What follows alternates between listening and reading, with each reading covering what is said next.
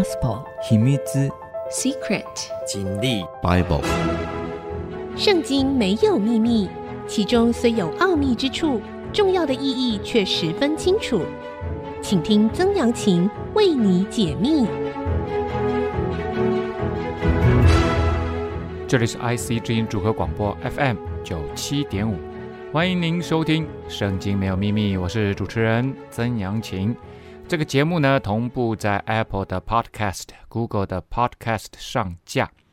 如果您在 Podcast 收听，欢迎您按一下订阅，就会每一集收到我们的节目。喜欢我们的节目呢，也欢迎您到 Apple 的 Podcast 评五颗星，并留下您的心得，给我支持与鼓励。上一次的节目呢，我们讲到了以色列分裂为南北两国。北国的第九位君王约兰的时期呢，那时候主要的先知就是以利沙，伟大的先知以利沙。那个时候呢，呃，亚兰国，也就是今天叙利亚、以色列北方的这个亚兰国呢，他们有一位元帅叫乃曼啊，长了大麻风啊。结果呢，透过他们家里面的一个小女仆，这个小女仆呢，是当时他们到以色列去打仗的时候呢，掳回来的一个小女孩。这个小女孩呢，她就跟她的这个女主人讲说：“哎呀，乃曼大将军呐，啊，啊，他这个哦，这个大麻风病呐，哦，就可以到我们以色列，我们以色列有先知可以医治他。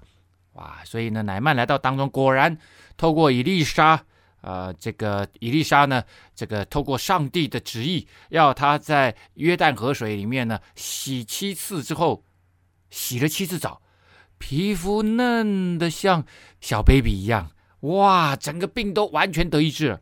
所以乃曼当时就下了一个决心呐、就说他要相信耶和华上帝是独一的真神。然后呢，他还要求伊丽莎说，可不可以给我两个这个驼子的，呃，这个骡子驼的土啊？赐给我带回去，我要以后要建造祭坛啊，在祭坛的根基，我就要用这个来做。他要献祭给耶和华神，而且呢，他还祈求以利沙跟上帝祷告，饶恕他，因为他呢在扶持他的呃这个亚兰王进他们的这个所谓的临门庙啊，也就是他们的哈达神庙。的时候呢，他用手搀扶他，要跟他一起下拜。他说：“我以后再也不跟这个假神偶像下拜了，我只跟独一的真神耶和华神下拜，求上帝饶恕我。”哇，他一下子把他的真心跟随上帝的这样子的一个决心呐、都讲出来了。哦，所以你会发现这个人的信仰啊、哦，他从这一刻起就决定了他未来这一生都要跟随上帝。所以呢，到了现在，呃，基督教里面啊，我们如果有人愿意相信耶稣基督的救恩、上帝的救恩的时候，我们就会带他做一个祷告，叫做决志的祷告，就是决心跟随上帝，就像这一位乃曼元帅一样，在决定这个。祷告的过程当中，我们会做一件事情，就是打开你的心，接受耶稣基督成为生命的救主，因为神要住在你的心里面。这是新约里面特别讲了，神要以人的身体为圣殿，我们每一个人好像是一个移动的圣殿啊。神是住在人心里面的，圣灵要住在你的心里面，因为人生太多挑战、失败、沮丧、忧郁、难过。其实是蛮孤单的，我们在面对好多的问题。虽然我们有家人、有亲戚、有朋友，可是常常我们更多的时候是一个人在面对这些问题的。所以，上帝要住在我们的里面，给我们力量，也陪伴我们。他要告诉你，你是神的儿女，你并不孤单。然后呢，我们会感谢上帝，耶稣基督为我们上十字架，用他没有罪的生命。取代我们有罪的生命，好让我们可以与天父上帝和好，回到天父的家，享受上帝丰盛的恩典，也让上帝引领我们走一条蒙福的生命道路。我们会做这样子的一个祷告，啊，接着呢就会开始成为一个基督徒，啊，做了这样子的祷告，我们就开始有一个基督徒的身份。然后最后，你还会过一阵子，你更明白真理以后，你可以做一个决定，就是我要受洗。受洗就好像婚礼一样，两个人相爱，要进入一个新的阶段，我们会有一个婚礼，公开见证我们两个的关系啊。所以就这乃曼他做了类似的像这样子的一个决定啊。接下来呢，发生了一件事情，就是在他离开的时候发生了一件事情。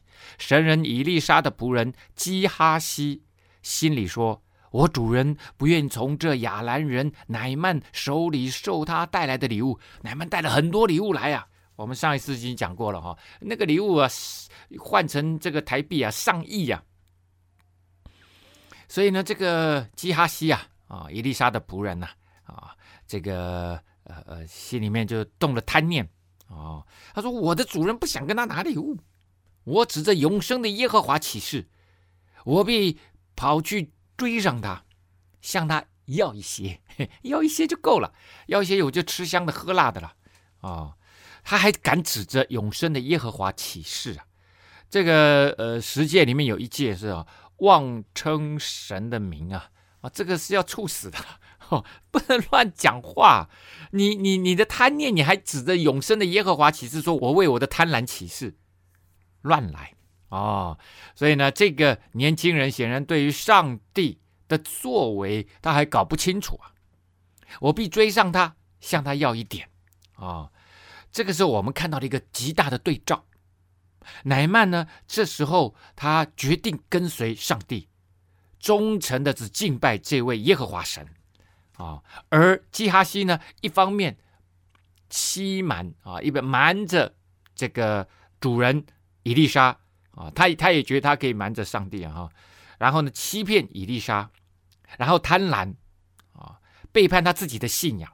哦，我们我们看到了一个刚好有一个对照啊，一个翻转呐、于是基哈西就追赶乃曼，乃曼看见有人追赶，就急忙下车迎着他说：“都平安吗？”都都还好吗？为为什么突然赶过来？是不是有什么事情没完成？类似这样的意思啦。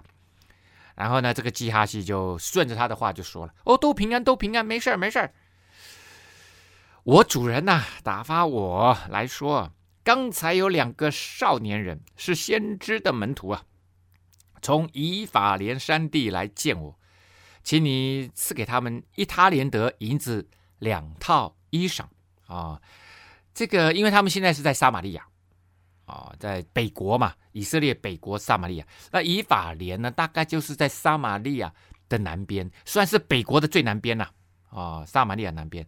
所以，我我们在以法莲那个山地有有有两个先知的门徒啊，哦，这个先知当然这里指的主要就是以利沙，因为北国啊，他们的一般的所谓的。耶和华神的先知啊，大部分都是这些君王豢养的听话的一群人，他根本不是真先知，都是假先知啊。所以呢，你会发现都是在野的啊，像以利亚、以利沙啊，这个不在君王的势力范围、他的豢养、金钱豢养的范围之内的先知，大部分才是真正上帝差派来的。他就说：“哎呀，以利沙有两两个年轻的先知，我们知道以利沙在很多地方，他跟他的老师一样，而且还扩大。”哦，这个先知学校哦，神学院啊，他说：“哎，有两两个年轻人来呀，哦，他他们需要一些盘缠啊，请你赐他们一他连得银子啊，两套衣裳啊。这我们上次讲过哈，一他连得啊是将近三十公斤呐。你想两个年轻人需要这么多钱吗？两套衣裳，一我讲过了哈，衣裳在那个时候是非常昂贵的哈。一个人呢，呃，这个一般时候大概也只有两套衣裳，一套呢，呃，穿的每次穿很久啊，因为他们很干燥，也没那么多水洗衣服啊，哦，然后呢，呃，换一套，然后赶快赶紧去洗啊，就就一个人，所以这衣服在那个时候算是非常非常贵重的东西啊。乃曼就说：“哎呦，这个没问题啊，请收二他连德啊，你要一，我给你二啊，给你六十公斤银子。”再三的请受，便将二他连德银子装在两个口袋里面，又将两套衣裳交给两个仆人，他们就在基哈西前头抬着走，因为很重啊，基哈西一个人没办法抬六十公斤，平常没在做重量训练呐，所以呢，就请他的仆人说：“你你要你要抬到哪里去？抬去。”啊，抬去没问题，没问题。我在这边等啊，这两个仆人先帮你把这个礼物抬进去啊，把衣服也帮帮忙拿拿拿过去啊。到了山冈，基哈西从他们手中接过来，放在屋里，打发他们回去。这个屋里面应该是他自己的宿舍哈，哈，这个放在自己的宿舍，不可以被老师发现了啊，秘密的啊，也也没，所以这两个人也也也没有发现说，哎，他没有没有拿给那个伊丽莎点收啊，啊，自己就接接放到房间里面去了，究竟结果会如何呢？我们休息一下，稍后再回到节目的现场。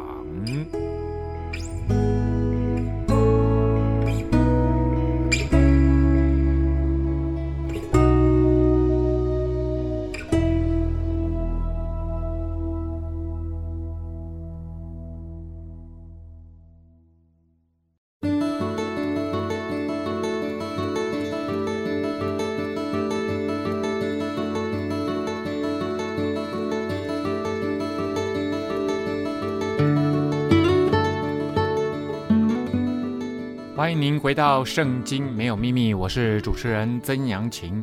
刚刚讲到了乃曼呢，哎，发现了啊，这个有人跟上来，结果呢，竟然是以利沙的仆人基哈西。然后基哈西要了礼物，他就给了他，然后他就转回去了，回到亚兰国。基哈西呢，就进去，当然指的是进去到他的主人以利沙那里去，站在他主人面前。伊丽莎问他说：“基哈西啊，你从哪里来的？”基哈西回答说：“仆人没有往哪里去啊。”哦，又来欺骗了。这个人生命当中充满了谎言呢、当你被利欲熏心的时候，贪婪一样罪会引动另外一样罪。你为了要遮掩你的贪婪，你就会用欺骗啊谎言。来遮掩他，伊丽莎就对他说：“那人下车转回迎你的时候，迎接你的时候，我的心岂没有跟着你去呢？这岂是受银子、衣裳、买橄榄园、葡萄园、牛羊、仆婢的时候呢？”哇，伊丽莎真的是神人呐、上帝在这个时候，这个感动他，启示他说：“基哈西在欺骗了。”所以呢，他的灵啊，好像跟着他去，好像有一个监视器跟在伊丽莎的边上，并不是平常都这样哦，只是这个时候，上帝要让他知道，你的仆人正在欺骗你啊。我的心情没有跟着你去呢？这个时候哪里是接受银子礼物、衣裳礼物，然后拿这个钱去买橄榄园、葡萄园、牛羊、仆婢，为自己置产的时候呢？希伯来人自产，喜欢买葡萄园、橄榄园、牛羊、仆婢啊，作为他们的这个财财产啊、产业。啊。你会发现，好像以前在亚伯拉罕的时代啊，亚伯拉罕呢，呃，他在这个创世纪的时候啊，为他的儿子以撒去回到他的故乡，要把儿子的亲事给搞定，要去找一门媳妇儿。来回来哈，那他差派他的仆人老仆人去的时候啊，他的老仆人呢就回到乌尔啊亚伯拉罕的故乡的时候，就介绍他的主人呐亚伯拉罕说：“我的主人呐，哦，有牛羊仆婢骆驼哦，哇什么什么什么一堆呀，哦金银呐，哦就这都都是希伯来人置产的主要的方式啊啊，他将先知高贵尊荣的呼召基哈西哈。”把它变成敛财的一个行业，这个是非常非常糟糕的。上帝呢最厌恶人用金钱想要来买啊圣灵的呃这个这个能力啊神的同在，上帝的呼召哦，这个是不能用金钱来来这个这个呃呃抵换的哈。因此呢，乃曼的大麻风必沾染你和你的后裔。伊丽莎继续对他的仆人基哈西说：“你。”在这个时候犯这样子的罪，我告诉你，乃曼的身上的大麻风就会转到你的身上来，直到永远啊，而且还会到你的后裔，一直传下去，直到永远。基哈西从伊丽莎面前退出去，就长了大麻风，像雪那样白啊，就身上就出现了很多白斑呐啊，这种是呃白斑式的这个。呃呃，大麻风病、皮肤病啊，慢性的皮肤病啊，会一直沾染着他。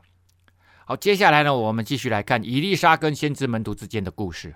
先知门徒就对伊丽莎说：“看呐，我们同你所住的地方过于窄小。我们说伊丽莎她在很多地方都有神学院，这是其中一家。这些门徒呢，跑来跟以利沙说：“哎呀，我们人越来越多了哦，因为你的事工哦，越做越这个越大哦，大家都愿意来跟随来学习呀，啊，所以呢，门徒数目越增多，住的地方就显得小了。我们住的地方过于窄小，求你容我们往约旦河去，个人从那里取一根木料，建造房屋居住。”啊，这个以利沙就回答他们说：“你们去吧，没问题，去啊。”那这个一个每个人取一根木料，这个木料呢，其实原文是横梁啊，所以其实是蛮大的一根木头哈。每个人去取一根木头回来，然后锯一锯弄一弄哈，就就加盖宿舍。有一个人就说呢：“求你与仆人同去啊。”伊丽莎就回答说：“可以，可以，可以，我跟你们去吧。”啊，于是伊丽莎就与他们同去，到了约旦河，就砍伐树木啊，吭吭吭吭吭。结果呢，有一个人砍树的时候呢，斧头就掉进了水里，他就呼叫说：“哀哉，我主啊！这斧子是借来的。这个斧头呢，在那个时候应该是铁器所做哈，那算是非常贵重的啊，因为那时候的铁器并不普遍啊，连刀子这些武器啊，刀剑都不普遍了，更何况斧头。所以这个斧头呢，对一个穷学生来讲，穷神学生来讲哈，呃，太贵重了。”啊，这斧头是借我，怎么赔得起呀、啊？神人就问说：“那掉在哪里了？”这个学生就将那地方指给伊丽莎，就就就从这边掉下去，从这边掉下去的啊。伊丽莎就砍了一根木头，抛在水里，斧头就飘上来了。伊丽莎说：“拿起来吧。”那个人就伸手拿了起来，没问题，找到了啊。这里最重要的并不是要告诉你啊。我们是不是能够这个呃呃依法来炼制哈？哇，东西掉在水里面，我们就赶一根木头下去，那个东西就会浮上来。No，重点不在这里，重点是因为有神同在。神透过伊丽莎行了这个神迹，要告诉他的这些学生们、这些门徒们啊，与神同在，你的生命就会常常有神迹存在啊，就会常常有这些神迹存在啊。那重点不是在那一个过程啊，而是你的生命啊，有这个神迹，就代表神同在的记号啊。好，接下来呢，亚兰王与以色列人征战啊，和他的臣仆就商议他说啊，我要在某处某处安营啊。那这个王亚兰王可能是便哈达二世，也可能是便哈达三世啊，因为他们太多王都叫便哈达了哈。那他常常就会下来侵略以色列，这时候以色列的国势越来越衰弱，哈，没没没有办法跟他抗衡啊，所以呢就发动战争啊。那这时候的以色列王呢，会不会还是原来的约兰王，或者是这个约哈斯王啊？不知道啊，就不知道，就是可能是前后位啦啊，前后位这样子哈。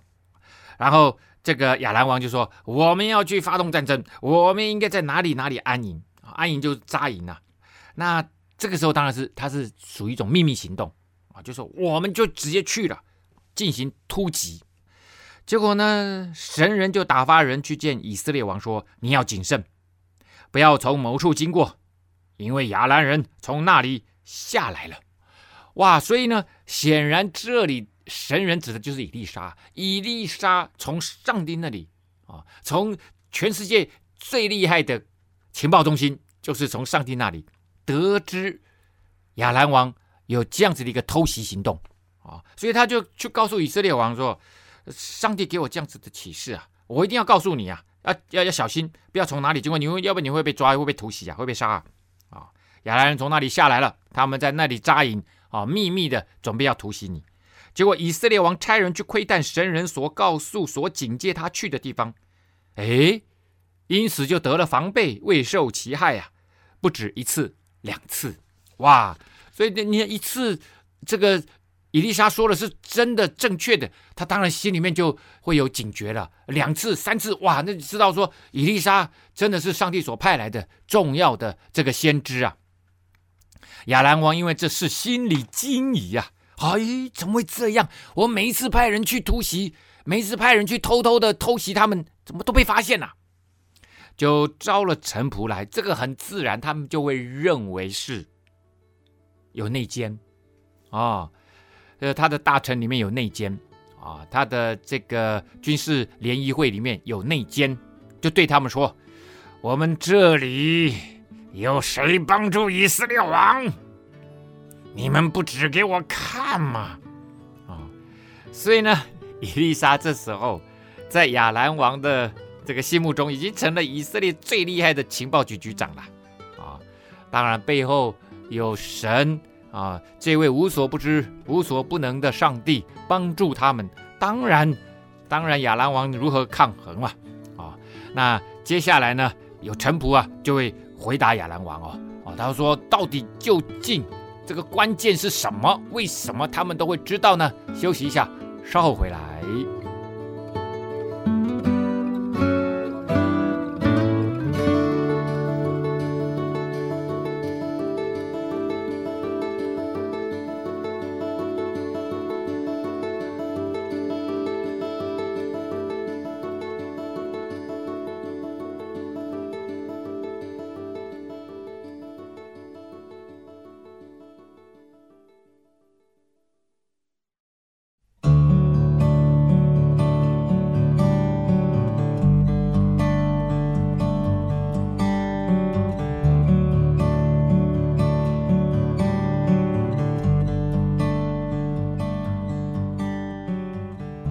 欢迎您回到《圣经没有秘密》，我是主持人曾阳晴。刚刚我们讲到了亚兰王从这个北方下来啊，秘密的想要偷袭以色列，甚至我想觉得他想活捉以色列王啊。那就几次都被发现了，他就开始怀疑他们有内奸。结果呢，在他们的臣仆当中啊，一个大臣就说了：“我主我王啊，无人帮助他。”只有一个以色列中的先知以利沙，将王在卧房中所说的话告诉以色列王啦。所以这个臣仆为什么会知道？很简单，他们应该是老早就已经注意到这个问题了，有调查过。而且我我我要说哈，亚兰王的周围周边没有以色列的奸细内奸，反倒是以色列王。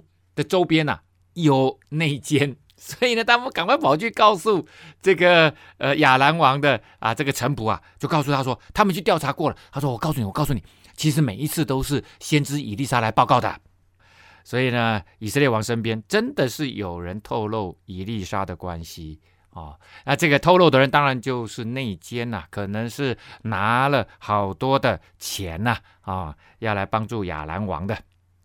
将王在卧房当中，当然这个军事会议不会在卧房当中开了，这个卧房其实就是内室，在秘密的会议室里面，很秘密的、很内部的会议室里面，秘密的军事会议全部被人家得知了。王就说了：“你们去打探，看他在哪里。”这个他当然指的是伊丽莎，我好打发人去捉拿他。就就有人告诉王说：“他在多丹呐，多丹。”是在呃以色列的首都撒玛利亚的呃北边，大概是十五公里的地方啊，那就是以利沙的家乡。这个时候，以利沙刚好在多丹，其实他常常也会在撒玛利亚啊。结果呢，好太好了哦，王就打发车马和大军往那里去啊。你会发现哦，当他们发现他在多丹，多丹已经是以色列境内哦，快接近以色列的中间了，以北国以色列哈。然后他就可以打发大军往哪里去？可以长驱直入。显然显见以色列的边防已经防不住亚兰国的军队了，也显见两国的军力相差甚远啊！所以亚兰王要挥军直入就是挥军直入啊，没有问题啊！他要偷袭就偷袭呀！啊，神人的仆人。清早起来出去，看见车马军兵围困了那城，哦，那城那指的多丹城啊，哦，仆人就赶紧跑下去啊，对神人说：“哀哉，我主啊，我们怎样行才好呢？”啊、哦，这里倒是没有说仆人是谁。啊、那除了基哈西以外，圣经里面也没说以利亚啊，以利沙有其他的仆人，所以呢，这个很可能还是那个那个年轻的仆人。那他当然他他这时候的皮肤病没有办法传染了，给这个伊丽莎哈，伊丽莎是神人呐，啊，结果就赶紧跑去啊，哦，就告诉伊丽莎说，哎呀，我看到了满坑满谷的这个军兵啊，战车马兵啊，所以他用的是什么世俗的眼睛啊，用现实的眼睛看到这一切啊，神人就说啊，伊丽莎就说了，不要惧怕。与我们同在的比与他们同在的更多啊！哦，所以呢，这个神人从灵界观看，他说不是像世俗的观看，不是从现实界观看，是从灵界的观看。他第一个讲的是不要惧怕。这个我们这位上帝很奇妙，上帝从一开始啊、哦，他带领人啊，这个亚伯拉罕啊，然后呢，不断不断的哈、这个。呃，雅各哈，然后呢，以色列人，好，那一直到今天，神每次在鼓励人的时候，都说了不要惧怕，刚强壮胆，不用害怕，因为他就是要告诉你，他是创造宇宙万物的这位神，他掌管一切的这位神。如果你信靠他，你真的可以安心平安，不用害怕。神不要我们害怕，因为你知道，我们人在惧怕的时候，那个恐惧的想象。我我们常常想象事情会多么糟糕，然后就越来越害怕。恐惧的想象会摧毁你生命的力量与根基啊！常常事情没有那么糟糕，但是光是这个恐惧的想象就已经摧折了我们生命的力量，破坏了我们真正的平安，让我们里面越来越黑暗，越来越忧郁，越来越恐惧。所以，上帝不要我们惧怕。他说：“你倚靠的是上帝啊，与我们同在的比与他们同在的更多。与我比与我们同在的是谁？是上帝耶和华神呐、这是信靠神的人的一种信心。我们再说，在基督信仰，在一神信仰里面，很重要的信心，指的是对上帝的信靠，对上帝的信任，而不是我们人对自己的自信啊。比与他们同在的更多。哎呦，满坑满谷的车马。”伊丽莎，你怎么会说比我们同在的看不见呢？啊！结果伊丽莎这时候就祷告，祷告上帝啊！我说耶和华神呐，求你开这少年人的眼目，使他能看见啊！啊，让他看一看。所以显然伊丽莎现在已经看得很清楚了，他的眼睛透过上帝属灵的大能，已经看到了天使天君与他同在啊！耶和华就开他的眼目。他就看见满山有火车火马围绕以利沙，原来上帝已经差派的很大军呐、天上来的大军在保护神的仆人呐、耶和华开他的眼目，耶和华上帝他在带以色列人出埃及的时候，以色列人那时候两三百万人，乌合之众啊，哎，军队我们知道都要训练好几年才会慢慢有纪律啊，才会严谨嘛。可是上帝在带他们出埃及，除了排好队以外，几乎不都不像军队。但是上帝说，自称他自己是万军之耶和华。上帝就说，以色列是他的军队呀、啊，哦，所以呢，他是统管天使天军的那位上帝。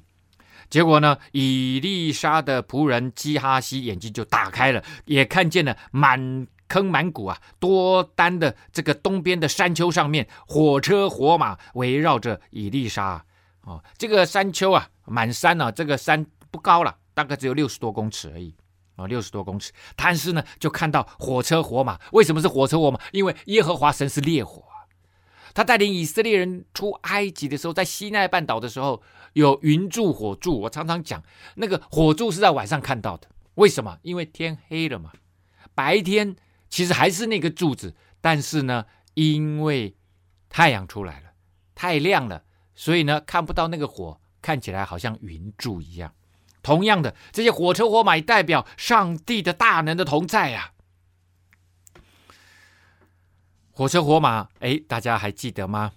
啊，他的师傅以利亚被耶和华神接上天的时候，也是火车火马啊，也是火车火马啊。好了。这个敌人呢，就下到以利沙那里。以利沙这时候又祷告耶和华神说：“求你使这些人的眼目昏迷啊！”耶和华就照以利沙的话，使他们的眼目昏迷。眼目昏迷就是忽然失明，忽然眼睛就看不清楚了啊，忽然就失明了。这个字呢，啊，其实在整个旧约圣经里面啊，只出现过两次，这是一次。其另外一次呢，是在大家还记得吗？啊，这个亚伯拉罕啊，他到了迦南地，然后呢，呃，他有一个侄子叫做罗德的啊，罗德呢迁移他的啊居所呢，来到了索多玛、俄摩拉，靠近约旦河，草水草肥美之地。啊，在那里呢，后来呃，这个索多玛、俄摩拉呢，做了很多上帝得罪上帝的事啊，特别很多的这个呃男人喜欢男人的事情，搞得乱七八糟。上帝就差派天使来灭这个城啊。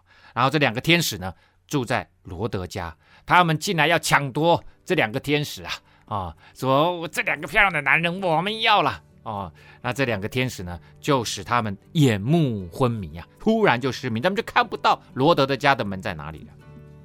好，伊丽莎就对他们说：“这个他们指的当然就是亚兰国的这些军队，这不是那道，也不是那城，你们跟我去，我必领你们到所寻找的人那里去。”所以这句话不是重点，不在于。以丽莎有没有欺骗他们？重点在于以丽莎说：“你们要找那个人，是不是？”他们现在不知道面面前的这个人就是伊丽莎啊。他说：“我要领你们去所寻找的那个人那里去，就是伊丽莎他自己啊啊！其实只要跟着我，你们就找到那个那那他他要去的那个城，那那那个道啊啊！那这不是那条路，也不是那个城，那个城呢指的是多丹城啊。你们想去多丹城找伊丽莎，是不是啊？其实已经找到了，但是他说：你们跟着我走。”你们就会找到他啊！结果呢，他们继续跟着他走，会走到哪里去呢？我们休息一下，稍后再回到节目的现场。嗯。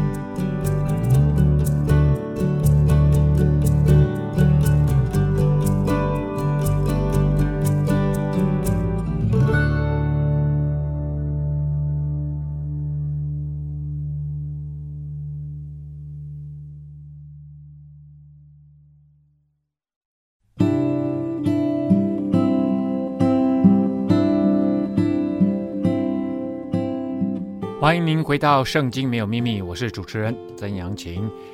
刚刚讲到了以利沙祷告上帝啊，让这些来这个捉拿他的亚兰军队啊，让他们的眼睛忽然就失明了，然后告诉他们说：“你们要找那个人，是不是跟着我走就对了？”结果呢，他们进了撒玛利亚，以利沙就祷告说：“耶和华，求你开这些人的眼目，使他们能看见啊。”刚刚让他们失去视觉，现在又让他们恢复视觉啊！这时候他们已经进了撒玛利亚啊！耶和华开他们的眼目，他们就看见了。不料是在撒玛利亚的城中啊！他们派了一支军队来，要来这个捉拿以利沙，活捉以利沙。结果没想到呢，却被引进了什么？引进了撒玛利亚城。那当然就是被包围了。以色列王见了他们，就问以利沙说：“我父啊！”我可以击杀他们吗？啊，这里说我父啊，并不是他真的好像把他当做父亲一样的来这个呃呃对待。我父啊，就是对先知的一个尊称啊啊。所以呢，以色列他现在连敢不能不能击杀他们都不知道了，因为他也觉得很奇特啊，怎么怎么会军队就就这样被引进我们撒玛利亚城，而且呢也不敢乱动，乖乖的。所以他自己也奇怪这个神迹怎么会发生。不知道要怎么样正确的来对待这支部队啊！伊丽莎就回答说：“不可击杀他们，就是你用刀用弓掳来的，岂可击杀他们吗？当在他们面前摆设饮食，使他们吃喝，回到他们的主人那里去。”他就说：“当然不行啊，就是你自己掳来的都不行，给他们吃，放他们回去啊！就警告他们说，以色列有神的保护。”王就为他们预备了许多食物。给他们吃喝玩了，打发他们回到他们的主人那里去。从此亚兰军就不敢犯以色列境了。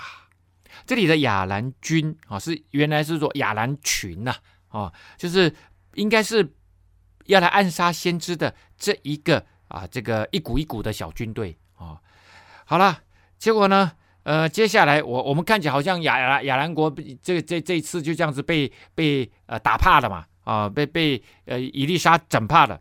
结果没有啊。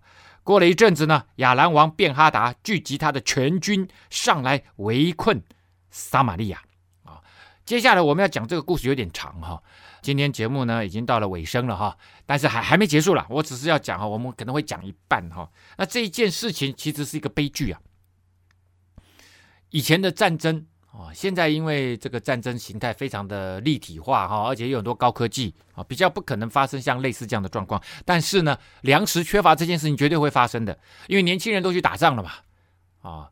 那这个留下来哦，农业耕种还有整个这个物流，通通都被摧毁了，所以粮食一定会有缺乏的啊，物价一定会有这个波动啊，通货膨胀是免不了的啊。那这时候亚兰以古代的战争里面有一种非常残酷的方式，就是什么围城？围城一般来说搞到最后都一定是缺乏粮食，而且会导致人吃人。如果不不投降的话，啊。亚兰王便哈达聚集他的全军呐，啊，便哈达这可能是二世或三世啊。那这个此后亚兰王便哈达聚集他的全军，是此后不是指有这个连续性的时间啊，跟之前伊丽莎把这个亚兰的部队带进撒玛利亚，又放他们回去这件事情，其实中间不是。立即就发生了。它这个此后是一个单纯的连接词，就是然而，呃，这个之后很久啊，不知道什么时候了哈，并非有上下时间上的连续性哈。好了，他们上来围困撒玛利亚啊，那这个围困呢，当然就长期就会导致没有粮食啊。于是撒玛利亚被围困，有饥荒，甚至一头一个驴头值银子八十舍克勒，两升的鸽子粪值银五舍克勒啊。这个驴头值这个八十舍克勒哈，八十舍克勒将近差不多一公斤啊，一公斤银子啊，才能够买一个驴头。而买一个驴头是什么意思？你说驴头很多肉啊？呃，不对，按照生命记以色列的律法来讲的话，驴子是不洁净的，不能吃的，更没有人要吃驴头，要吃也吃驴肉啊，吃什么驴头啊？所以连没有人要吃的食物都要这么贵。要将近一公斤的银子才能买一颗没有人要吃的驴头。我先跟各位分享一下，当时的工人月薪仅仅只一舍客勒，啊，月薪呢一舍客勒银子啊，所以八十舍客勒将近七年半的薪水，七年半的薪水才能够买一个没有人要买的驴肉驴头。啊，两升鸽子粪，你说买鸽子粪干什么？在当时的古代的记载里面，在极端缺乏食物的时候，他们真的会拿鸽子粪来吃啊！啊，是怎么吃呢？可能调配什么大麦啊？我我是不知道啊。两升，这个两升其实不是真的两公升哈，它它换算应该是半公升啊，半公升就是五百 CC 啊的鸽子粪值银五舍客勒，五十克勒呢就是五个月的薪水，大概是六十基呀，六十 gram。啊，六十公克啊，六十公克也也差不多就是大概是六十美金啊，六十块美金。如果以今天来看的话，大概是一千七、一千八哈。好，那整个撒玛利亚的状况就很糟糕啦。一日，以色列王在城上经过，有一个妇人向他呼叫说：“我主我王啊，求你帮助啊！”哦，这个以色列的妇人呢，显然。已经要来找王了，结果没想到他刚好在那个城墙上面走过。王就说：“耶和华不帮助你，我从何处帮助你呢？是从禾场，还是从酒榨呢？没食物了，故意讲这些话。哦，你要我帮助他，当然知道你是要食物嘛。他说：上帝都不帮助你，是上帝把我们搞得这么惨。哦，他现在推诿卸责，这一切都是上帝造成的。上帝已经帮助你好多次，而且透过以利沙，哦，上帝不断的帮助你。”结果呢，你还是不愿意归向他，还是去拜那些假神偶像，所以上帝当然不帮助你了。可是这个灾难不是上帝给你招致的，是你自己招致的。啊、哦，我爱莫能助啊！你要我帮你什么呢？哦，是要打谷场啊，就、哦、给你弄一些吃的来吗？啊、还是酒榨给你弄一些酒来，葡萄葡萄来给你喝呢？葡萄汁给你喝呢？王就妇人说：“你有什么苦处说吧。”结果这个妇人就回答说：“这妇人对我说，他显然旁边还有一个妇人哈，将你的儿子取来，我们今日可以吃，明日就可以吃我的儿子交换了，一子儿食啊啊，成语里面有一句这种话，易子而食，就就是在讲这种状况。人类在极端的情况之下，我们就会做出这种违反人性的行为啊。结果呢，我们昨天就煮了我的儿子吃了。次日第二天，我对他说：“要将你的儿子取来，我们也可以吃。”他却将他的儿子藏起来了。王啊，你要帮我伸冤呐！好了，我们来想这个妇人的问题啊。这个妇人的问题看起来好像很正常，对不对？他昨今昨天吃我的，今天我要吃你的，你不让我吃嘛？啊可是这个没有吃到别人的孩子，你要来王来伸冤，这个这个是个严重的问题啊！这是严重的公平正义，你你到底要我怎么讲？难道要我？帮助你去杀别人的孩子来给你吃吗？哦，这个真的是呃，不知道该如何说是好哈。刚刚我们讲了哈，一个驴头值八十舍克勒，两升鸽子粪值五舍克勒哦。那一般的民众根本连钱这些钱都没有啊。根据纳兰辛哦，这个王哈，他的一个文献的记载 Kutian。Legend of Naram-Sin 啊，纳兰辛的呃克提安传奇记载的，他这个人大概是在 B.C. 两千多年前统治美索不达米亚地区的一个王哈，纳兰辛王啊，他当时记载的哈，当他们粮食极度缺乏的时候呢，六公升的大麦啊不够一个星期吃的哈，曾经卖到五十舍克勒银子啊，大概是一般人。五年的薪水啊，当时那个我们刚刚讲那个驴头是七年半的薪水啊，那那个六公升大麦呢是五年的薪水啊，所以显然古代的围城或者是饥荒的问题，不时的在困扰着呃那个地方的啊、人民啊人民。